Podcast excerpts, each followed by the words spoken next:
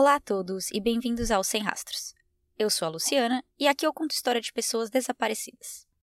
A história de hoje é um tipo de desaparecimento um pouco diferente e essa já é a segunda ou terceira vez que eu tenho um pouco de azar com a minha programação de episódios. Eu já estava com esse episódio para sair hoje no meu calendário há um tempo, mas eu vi que no último, acho que mês, teve dois ou três podcasts, eu acho que dois deles em português, que lançaram sobre esse caso. Então eu espero que vocês ainda não tenham ouvido, ou que se vocês ouviram, que vocês estejam dispostos a ouvirem de novo. Quando eu vi que vários outros lugares estavam fazendo esse mesmo caso, eu tentei ao máximo procurar por outras fontes para trazer mais informação para vocês, para trazer mais detalhes, para que vocês sintam que todos os podcasts estão se juntando, que todos eles trouxeram uma informação nova para você. Então, se você já ouviu, eu espero que vocês fiquem por aqui. Se vocês não ouviram, melhor ainda. Então, vamos começar. Hoje eu vou contar a história de Azaria Chamberlain.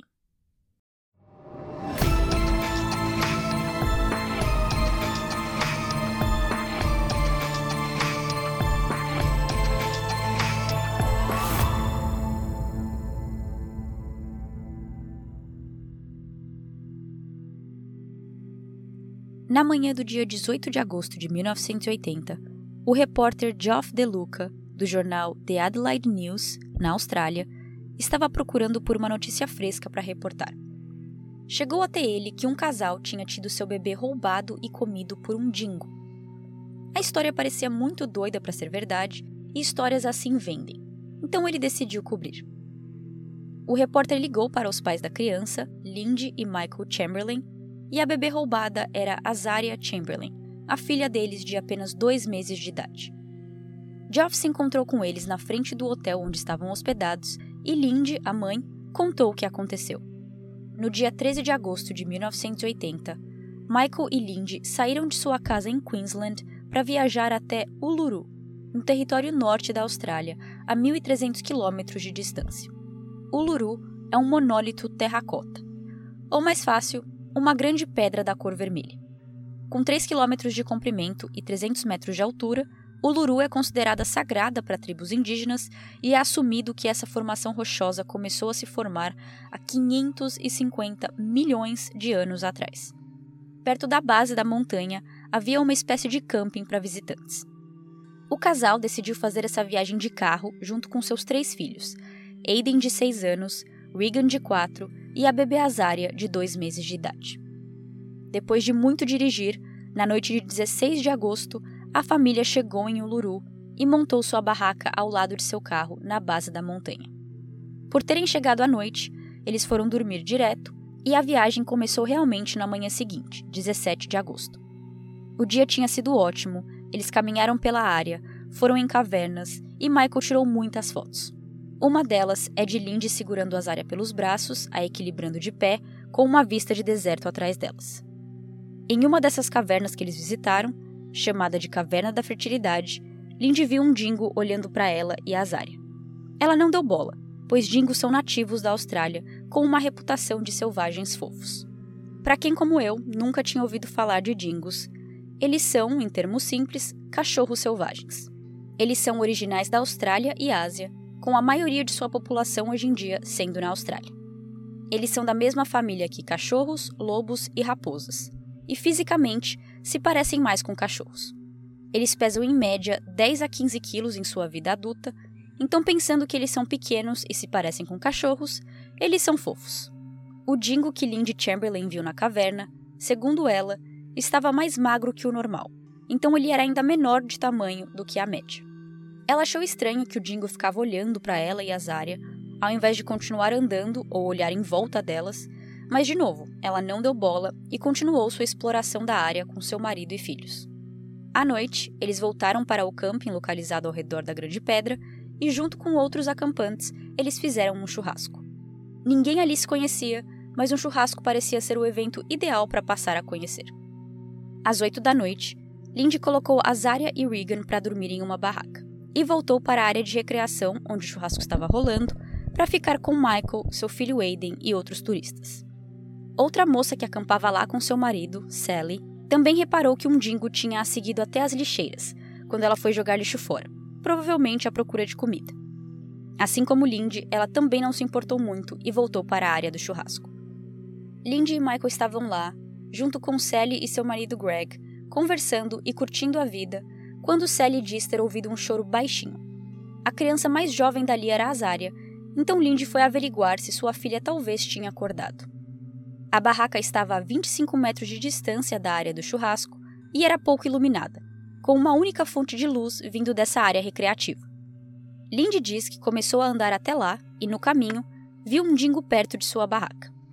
Ela andou mais rápido e, quando chegou, viu o dingo saindo de dentro da barraca e fugindo. Quando ela olhou para dentro da barraca, Azaria não estava mais lá. Lindy não tinha visto nenhum bebê com esses dingos, mas Azaria tinha sumido, o que só podia ter uma explicação. Dez minutos depois de Lindy sair para checar Azaria, Michael, Sally, Greg e todos presentes no churrasco ouvem um grito. E dessa vez não era de criança. Era Lindy voltando correndo e falando: Quem tem lanterna? O Dingo pegou meu bebê. O Dingo pegou meu bebê. Ninguém conseguia acreditar no que estava acontecendo, mas todos se levantaram para ajudar. Eles acharam uma lanterna e começaram a procurar pelo Dingo e Azaria. Ao trazer a lanterna ligada dentro da barraca, Lindy e Michael viram manchas de sangue no cobertor que a Zara estava usando e pequenos furos, consistentes talvez com dentes de dingos.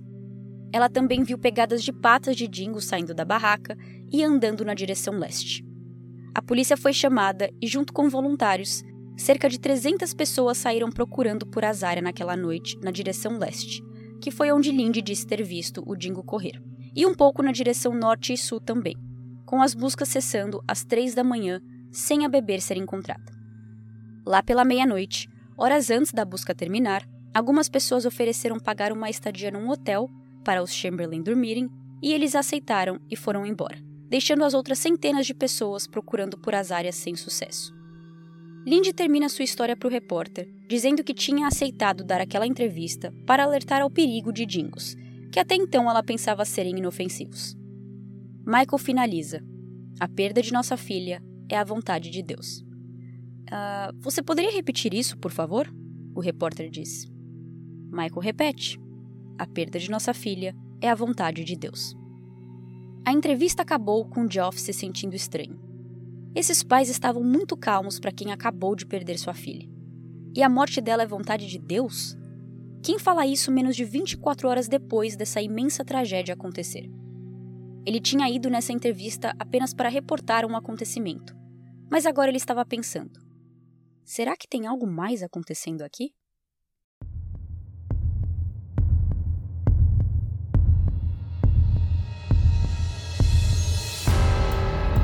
Uma semana depois de desaparecer, a polícia concluiu que Azaria morreu, mesmo sem um corpo. Ao mesmo tempo, um homem que estava em Uluru, visitando e tirando fotos, disse que achou um macacão de bebê a 4 quilômetros de distância de onde a barraca de Azaria estava mas para a direção oeste, e não leste. O oeste foi a única direção que não tinha sido procurada na noite do desaparecimento. O macacão estava localizado perto de pedras que faziam parte de Uluru e próximo de uma área onde dingos moravam. O traje era da cor branca e estava manchado com terra e sujeira vermelha, mas mesmo assim, era óbvio que algumas manchas tinham sido feitas por outra coisa vermelha: sangue. O item foi encontrado esticado na terra, no solo, como se tivesse sido colocado lá delicadamente. Ele estava do lado avesso, e além de um corte reto em uma das mangas, perto das axilas, o macacão estava inteiro em ótimas condições. A área onde o item foi encontrado foi fechada para que ninguém contaminasse a cena, e policiais chamaram Lindy e Michael para confirmar se aquele podia ser o macacão de azar. E eles disseram que sim. Enquanto as notícias, logo após o incidente, liam: Bebê é morta por dingos, bebê é levada e comida por dingos, as manchetes de uma semana depois do evento começaram a mudar de linguagem. Agora se lia: Mãe diz que Dingo levou sua filha embora. Bebê de dois meses supostamente foi roubado por Dingos. Enquanto nos primeiros dias todos acreditaram na história dos pais Chamberlain, isso mudou em menos de uma semana mais e mais pessoas desconfiavam da história de Lindy e Michael e pediam por respostas. Um dos policiais envolvidos no caso, chamado Lincoln, era um desses desconfiados. Dingos eram pequenos, pesando em torno de 10 a 15 quilos. A Zária era uma bebê de dois meses, pesando em volta de 5 quilos. Será que um dingo conseguiria carregar a Zária, que pesava apenas metade ou um terço de seu próprio peso? Suspeitando que os pais estavam mentindo, o policial Lincoln resolveu fazer um teste. Ele pegou um saco de areia de 5 quilos, mesmo peso de Azária, e tentou pegar com a boca. Ele conseguiu, mas por poucos segundos, e derrubou. Ele conduziu esse experimento em um bar junto com outros policiais. Todos tiveram sua vez de tentar e todos não conseguiram levantar ou conseguiram apenas por alguns segundos, comprovando para eles que o Dingo não conseguiria pegar a Zarya dentro da barraca e sair fugindo a carregando pela boca. Eu acredito que o policial Lincoln faltou na escola, na aula, onde eles ensinavam que animais e humanos são diferentes, mas eu acho necessário parar aqui e explicar tudo o que tem de errado nesse experimento. Em 1911, foi feito um estudo com mil pessoas, onde a força média de mordida de um humano era de 77 quilos. Artigos mais recentes sobre o assunto mostram números parecidos com 68 quilos. O recorde na categoria de peso de boca é de um homem da Flórida que conseguiu carregar 442 quilos pela boca por dois segundos, antes de derrubar o objeto. Um lobo e um dingo, que são da mesma família, têm a força de mordida entre 550 a 650 quilos, quase 10 vezes mais que nós, humanos. Isso tudo sem contar o formato de nossa boca e mandíbula com a desses animais. Nossas bocas têm uma abertura menor e menos profunda. Só para visualizar, se nós tentássemos segurar um bebê em nossa boca, supondo que ele esteja deitado e nós vamos abocanhá-lo pela lateral, nós conseguiríamos no máximo colocar um braço dentro da boca, enquanto dingos, lobos e até mesmo cachorros conseguiriam colocar o bebê quase até a barriga, por suas bocas serem mais profundas. Como em todos os casos, eu coloco fotos no Instagram e para o caso de hoje eu coloquei um post a mais apenas com fatos e curiosidades sobre dingos, que eu sei ser um animal incomum para nós brasileiros, já que eles não existem em nosso país e na maioria dos países. Eu coloquei uma foto da mandíbula dos dingos e características físicas dele também. Eu sinto que, mesmo sem estudo científico, apenas com um pouco de senso comum, seria possível ver o porquê esse teste feito com sacos de areias, por policiais embriagados em um bar, não seria uma boa ideia. Mas para eles, não só foi um experimento necessário e muito científico, como foi o fim de Lindy e Michael como pais de um bebê roubado por animais e o começo de Lindy e Michael assassinos de bebês.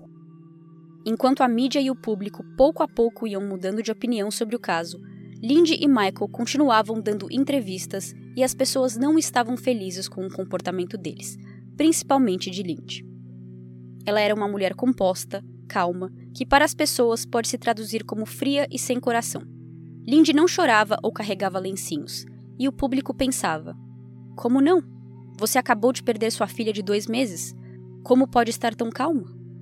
Uma entrevista infame e a mais popular nesse caso foi uma em que o repórter fala para Lindy que ele estava tendo dificuldades em aceitar que dingos foram os responsáveis pela morte de Azari, porque o macacão estava em boas condições, não condizente com um ataque de um animal selvagem. Lindy prontamente responde: se você já viu um dingo comendo, não tem dificuldade nenhuma. Quando eles estão comendo o resto de uma vaca, por exemplo, eles não comem a pele. E eles usam as patas como mãos e vão puxando a pele para trás, descascando da presa como uma laranja e comem por dentro. It would seem difficult for a dog to get the baby out. I mean, the legs are still intact. The right arm is still intact. If you've ever seen a dingo eat, there's there's no difficulty at all because you watch them eat the carcass of a cow or something like that. They never eat the skin. They use their feet like hands and pull back the skin as they go, and they just peel it like an orange. Fria, sem coração, assassina. Esses foram apenas alguns dos adjetivos usados para descrever Lindy após essa entrevista. Mas é claro que a história é muito maior do que vemos. O que as pessoas assistiram na TV era uma reportagem pré-gravada e aquela tinha sido a sétima tomada da entrevista. As primeiras seis vezes que eles tentaram filmar e falar com Lindy sobre a Zária, ela começava a chorar e soluçar, fazendo com que os produtores parassem de gravar. Isso aconteceu seis vezes e na sexta vez o produtor disse: Lindy, chega. Você precisa parar de chorar ou a gente vai parar de gravar. Lindy conseguiu fazer o que o produtor pediu e foi essa gravação que a TV mostrou, onde Lindy já estava praticamente sem lágrimas depois de tanto chorar, fazendo um esforço enorme para se manter fria e explicar o que ela já vinha tentando há semanas e meses, que era mostrar o perigo dos dingos. Mas o público, obviamente, não sabia que essa entrevista teve vários takes e essa informação não veio a conhecimento geral até muitos e muitos anos depois. Na época, isso foi o bastante para o público se virar totalmente contra os Chamberlains. Mais detalhes da vida deles foram saindo, dando mais gás para especulações e teorias. Se existe um caso nesse mundo onde o peso da opinião pública fez toda a diferença no modo como o caso foi tratado, é esse. Em 1980, Michael tinha 36 anos e era pastor da Igreja Adventista de Sétimo Dia, e Lindy tinha 32 anos e era dona de casa. Pela fala de Michael, e agora descobrindo que ele era pastor, o povo começou a dizer que eles tinham matado Azaria em um ritual religioso e que o nome dela significava sacrifício na selva, o que até hoje ninguém sabe de onde esse rumor veio. Azaria é um nome hebraico e significa ajudada por Deus. O endereço da residência de Lindy e Michael se tornou informação pública e as pessoas iam até lá gritar palavras como assassinos, covardes e até imitavam o som que o Dingo faz, uivando, como se tudo não passasse de uma piada. Lindy recebeu cartas com ameaças de morte, e esse foco em Lindy aconteceu desde o começo. Michael ficou em segundo plano, com a maioria da atenção negativa voltada para a mãe. O casal e seus dois filhos decidiram se mudar para outro estado, a 2 mil quilômetros de distância de onde moravam, esperando que isso colocasse um basta nas visitas surpresas e ameaças de morte no lar dos Chamberlains. O caso de Azaria tinha sido fechado logo após a investigação inicial, com a crença de que Lindy e Michael estavam contando a verdade. Em dezembro de 1980, quatro meses depois, a história ainda dava o que falar e a insistência do público convenceu o governo a abrir um inquérito oficial. Um time de defesa e um de acusação se encontraram em um julgamento preliminar para darem suas versões dos acontecimentos, e o trabalho do juiz era julgar, claro, se existia envolvimento humano no desaparecimento de Azário. O promotor disse que o corte na manga do macacão mais parecia com um corte de tesoura do que um rasgo feito por um dingo, e que o item foi colocado no solo propositalmente por uma pessoa. O promotor não conseguiu mostrar um motivo e não tinha provas do que falou, sobre o rasgo do macacão e o modo que foi encontrado. Então, em fevereiro de 1981, o juiz dispensou o caso, decidindo que os Chamberlains estavam contando a verdade e disse que Lindy e Michael já estavam sofrendo bastante com a perda de uma filha e meses de suspeita e fofocas do país contra eles. Mas mais uma vez, a opinião pública vem com força. Já que ninguém ficou feliz com a decisão do juiz, a polícia decidiu continuar com sua própria investigação e contataram um homem britânico chamado James Cameron para ajudar. Ele era professor de medicina forense na Universidade de Londres e a polícia estava interessada em saber sua opinião. Ao examinar o macacão, James disse não ter encontrado pelo ou saliva de Dingo, mas que encontrou uma impressão de uma mão na roupa, da palma de uma mão, bem desbotada, mas que ele conseguia ver pelas manchas de sangue. Juntando isso aos respingos de sangue na barraca, ele concluiu que não tinha Dingo nenhum envolvido no incidente. Isso era tudo que os policiais precisavam, e em setembro de 1981, eles conseguiram um mandado de busca para a residência dos Chamberlain que recentemente tinham se mudado. Então a casa era nova, mas muitos dos itens imóveis eram os mesmos. Os policiais fizeram suas buscas e coletaram centenas de itens da casa deles, incluindo o carro da família. O segundo inquérito foi aberto em dezembro de 1981, exatamente um ano depois do primeiro inquérito. O promotor desse segundo julgamento, diferente do do primeiro, se baseou no que ele chamava de evidências, que era o sangue na barraca, macacão em ótimas condições, a palma da mão impressa no macacão, e terminou dizendo que Azaria tinha sido assassinada por Lindy com um corte na garganta. No carro de Lindy Michael, policiais encontraram manchas nos assentos e disseram que a cor combinava com sangue, e que o padrão dos respingos eram consistentes com uma garganta sendo cortada. Essas manchas não foram analisadas forensicamente porque a amostra delas eram muito pequenas. Igual ao primeiro inquérito, esse segundo também chegou ao fim em fevereiro, e o juiz dessa vez decidiu que tinha evidência o bastante para dar continuidade ao caso. Assim, Lindy foi sentenciada por homicídio e Michael como cúmplice. O julgamento de Lindy começou em setembro de 1982 e teve duração de um mês e meio. O juiz proibiu o julgamento de ser televisionado ou filmado, mas repórteres podiam participar das sessões, escrever sobre e mandar notícias para seus colegas noticiarem em tempo real. Essas sessões eram abertas ao público, mas com assentos limitados dentro da corte, as pessoas chegavam muito cedo e até acampavam na frente do prédio para não perderem a chance de assistirem ao julgamento do século na Austrália. Do lado de fora, vários curiosos ficaram ali esperando por qualquer notícia, enquanto outros vendiam souvenir, como camisetas e canecas. Uma cena típica para quem frequenta shows de cantores no Brasil, mas uma cena nada comum para um julgamento de homicídio. Na frente dos 12 júris, nove mulheres e três homens, o promotor contou sua teoria. No fatídico dia de 17 de agosto de 1980, Lindy pegou a Zária da barraca e levou até seu carro, onde ela cortou a garganta da bebê. Ela escondeu o corpo da filha dentro de uma bolsa de câmera fotográfica, deixou no carro e voltou para a área do camping. Lá, ela foi na barraca e fez furos e cortes no cobertor, para parecer com um ataque e mordida de dingos. E finalizou com a cena de gritar, chorar e falar que os dingos levaram a bebê dela. Depois, quando as buscas cessaram, ela e Michael se desfizeram do corpo de Azaria em algum lugar remoto. A história da bolsa da câmera fotográfica pegou tração porque um outro acampante, na noite do desaparecimento, foi junto com Michael de carro até o hotel onde a família ficou. E disse que no meio do carro, entre o banco do motorista e o passageiro, ele viu essa bolsa de câmera que parecia estar muito cheia. O homem perguntou: Você quer que eu segure a bolsa enquanto você dirige? E Michael disse que não, porque ele gostava de ter a câmera ali no meio, pronta para quando ele visse alguma paisagem e quisesse tirar foto. Além da frase que Michael disse para o repórter Geoff de Luca sobre sua filha morrer ser vontade de Deus, apenas 30 minutos depois de Azaria desaparecer, ele disse que não esperava mais ver sua filha viva. Em uma ligação com sua mãe na manhã seguinte, Michael teria dito que eles não esperavam nunca encontrar o corpo. A vez da defesa chegou e eles vieram preparados para refutar todos os argumentos da acusação.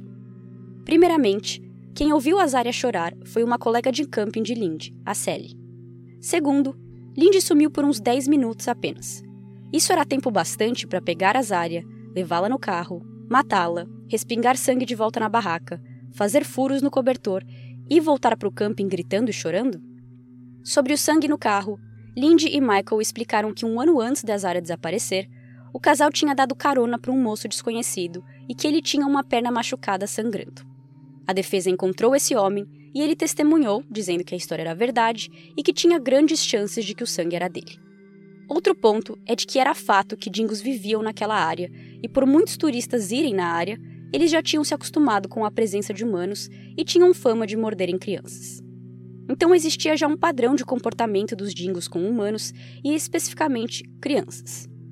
O caso de Azaria, se provado, seria o primeiro de um bebê morto por dingos, mas já existia esse comportamento hostil vindo deles.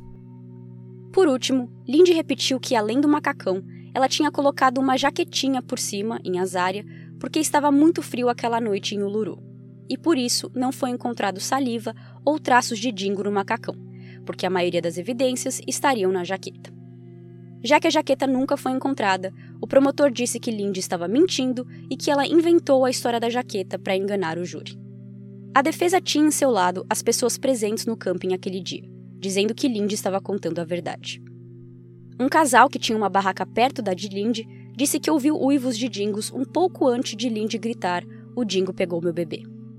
Outro disse que achou pegada de dingos seguidas de marcas, que pareciam ser de algo sendo arrastado pelo solo. Os procuradores da área, que eram especialistas em parques e lugares como Uluru, e moradores indígenas também da área, apoiavam Lindy, dizendo que as marcas no solo batiam com a história contada pelos Chamberlains. Contudo, para o azar de Lindy, ela mesma deu motivos para a suspeita, de acordo com o promotor. No passado, ela já havia dito que viu o Dingo segurando algo em sua boca e também tinha dito que não viu nada.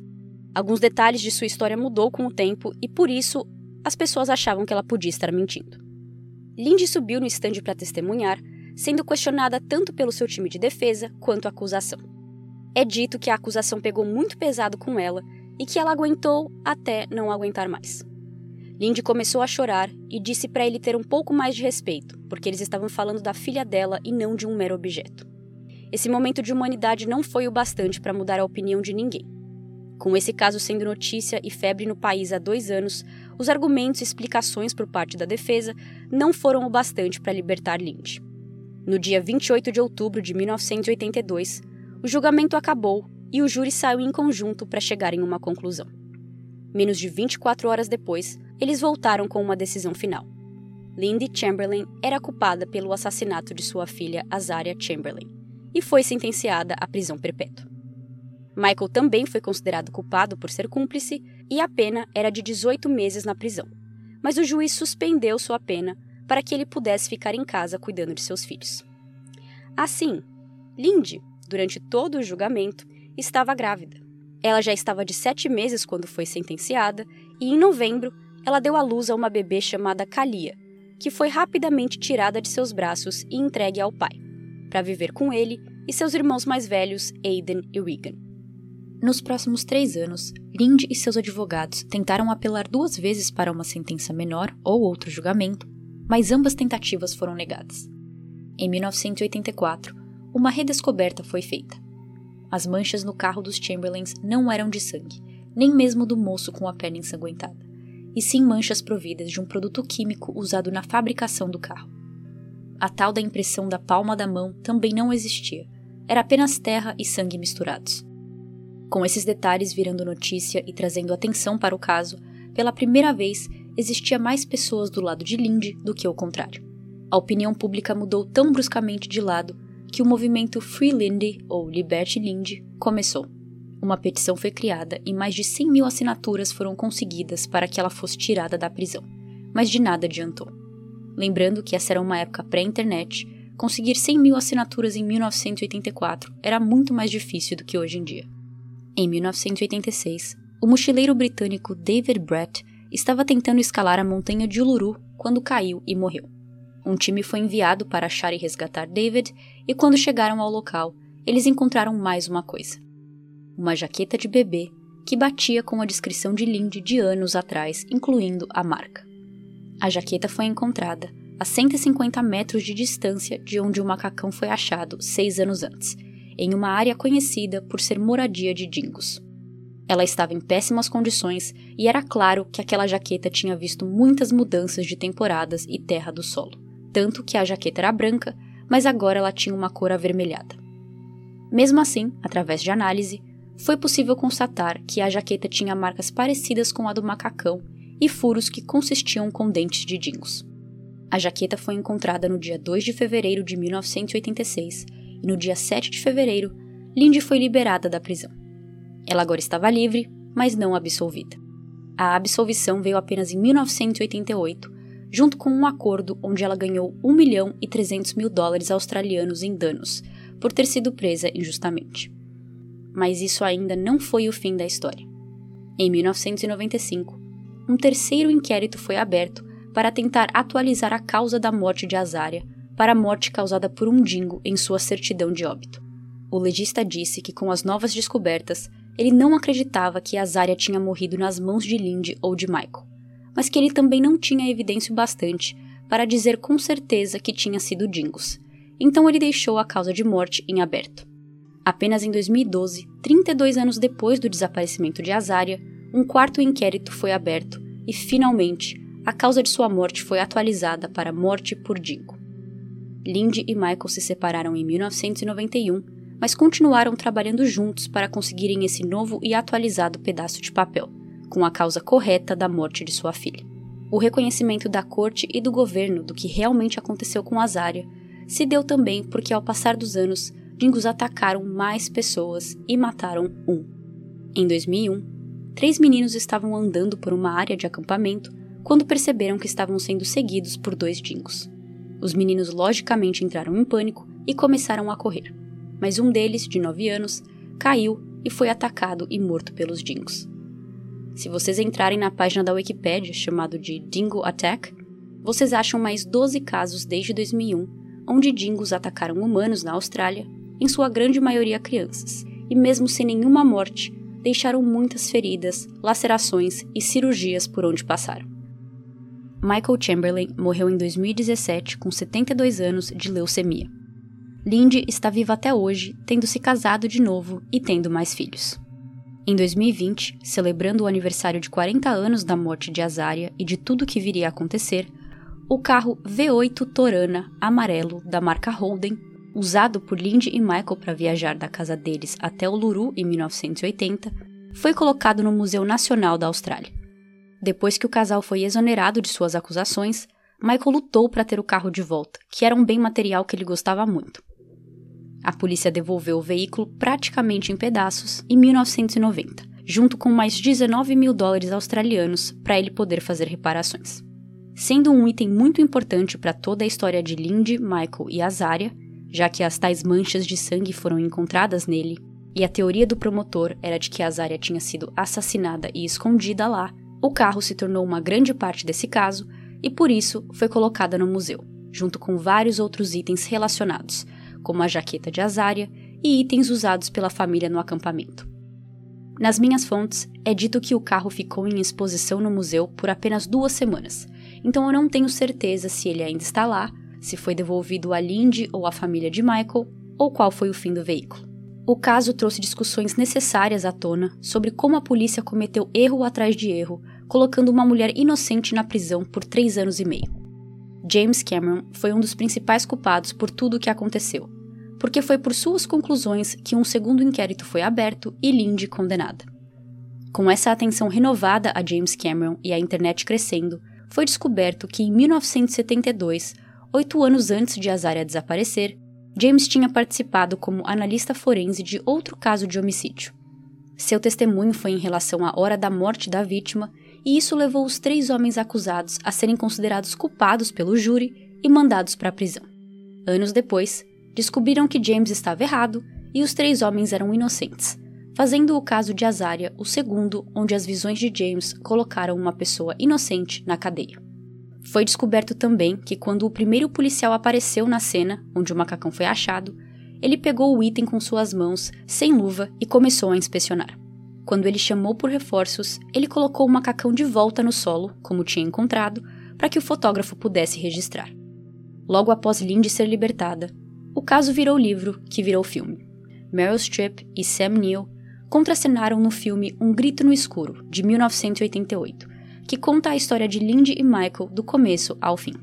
A frase em inglês A Dingo Got My Baby, o Dingo pegou meu bebê, popularizou aparecendo em filmes e séries como Seinfeld e Family Guy, sempre com um tom de piada e deboche. O corpo de Azaria nunca foi encontrado e acredita-se que os dingos a comeram por inteira ou que eles enterraram seus restos, pois dingos são conhecidos por enterrar suas presas. Como eu falei, esse caso trouxe conversas necessárias e mudanças de protocolo na Austrália, para que não mais pessoas inocentes fossem colocadas na cadeia, mas também para que a polícia saiba lidar com casos de uma maneira mais profissional, sem se basear em opiniões ou fervuras públicas. Então é isso, esse foi o caso de hoje.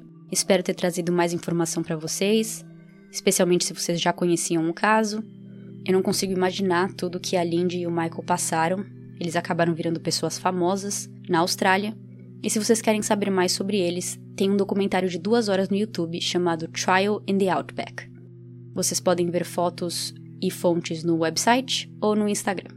Até o próximo episódio. Tchau, tchau.